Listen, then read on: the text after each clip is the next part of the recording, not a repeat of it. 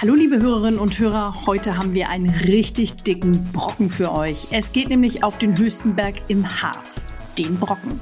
Meine Kolleginnen Sandra und Georg waren in Sachsen-Anhalt vor Ort und erzählen uns, was sie dort erlebt haben.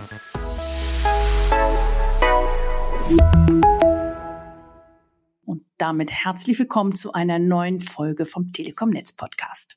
Hallo Steffi, hallo Georg, schön wieder dabei zu sein. Hallo auch von mir. So, jetzt lasst uns erst einmal mit ein paar Fakten zum Brocken einsteigen. Das ist ja tatsächlich der nebelreichste Ort in ganz Europa, habe ich gelernt. Und vielleicht ist das auch nur für euch. Auf dem Brocken gibt es durchschnittlich 306 Nebeltage im Jahr. Wie war das bei eurem Besuch vor Ort? Also es ist tatsächlich noch nebliger als in London, aber wir hatten tatsächlich viel besseres Wetter, traumhaftes Wetter gar.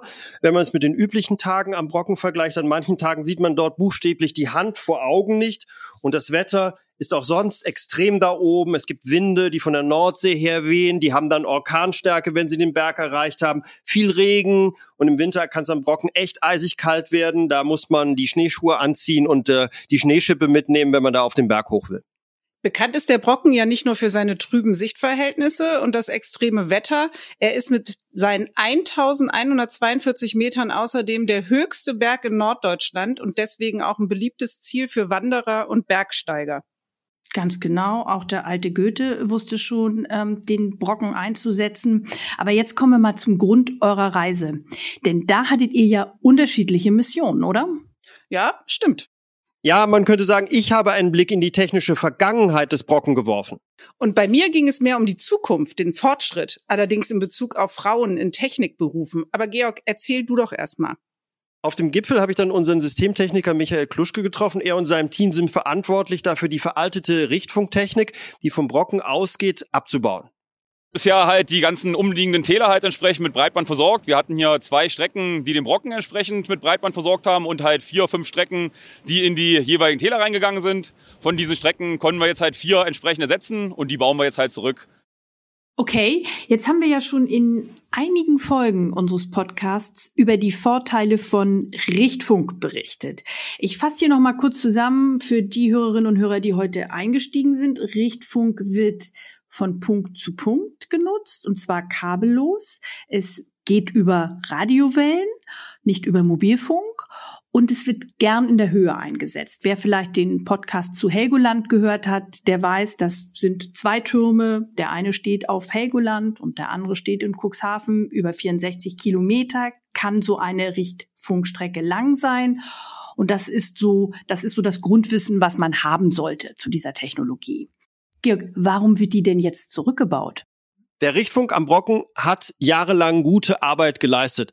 Allerdings hat die Sendeanlage auf dem Brocken jetzt eine Glasfaseranbindung und kann die bessere Bandbreite direkt an die Nachbarorte und die Nachbartäler weitergeben, so wie du es auch gerade erklärt hast. Oben steht der Richtfunkmast Punkt eins und unten in den Tälern und in den Nachbarorten sind die Empfangsstellen und diese Richtfunktechnik wird halt also jetzt nicht mehr benötigt und muss deswegen abgebaut werden. Michael und sein Team haben die technischen Einzelteile in 35 Meter Höhe auf dem Stahlgittermast, den wir dort haben, abmontiert und sicher zu Boden gebracht. Aber Richtfunk ist deswegen noch längst kein Auslaufmodell.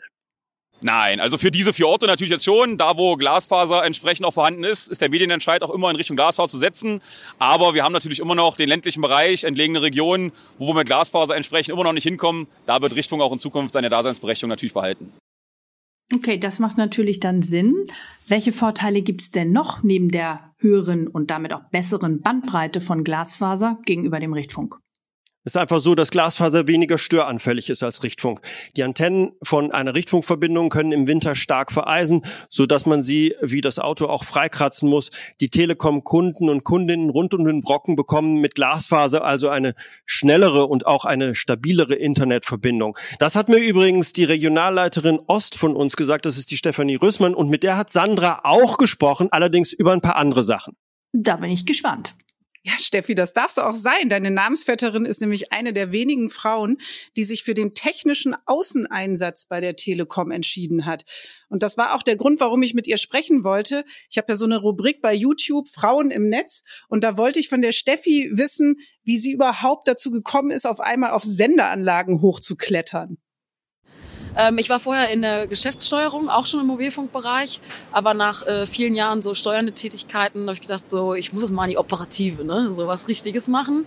Und dann ergab sich die Chance, äh, mein Vorgänger ist in äh, Ruhestand gegangen und hat mich ja gefragt, ob ich äh, mir das vorstellen könnte. Und habe ich gedacht, so ja, no, no risk, no fun. Und äh, ja, die Chance einfach ergriffen.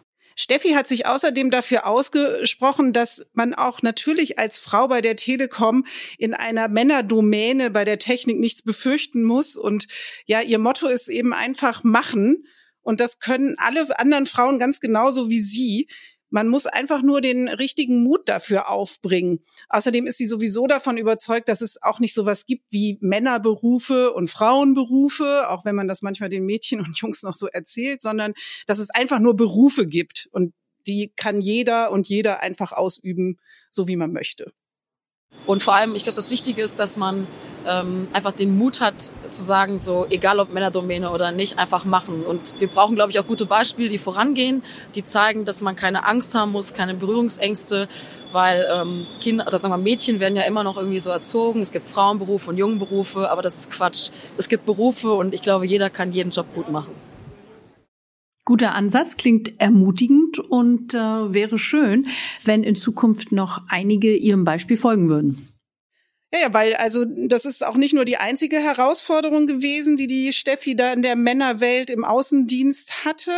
Ähm, sie ist zum ersten Mal nämlich ähm, auf eine Sendeanlage und auf so einen hohen Turm hinauf äh, geklettert. Und da haben wir auch ganz schön die Knie geschlottert. Aber sie ist ja auch gesund wieder runtergekommen. Also alles, alles gut.